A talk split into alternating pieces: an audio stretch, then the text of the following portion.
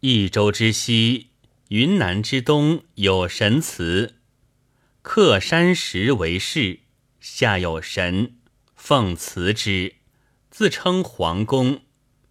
因言此神，张良所受黄石公之灵也。清净不宰杀。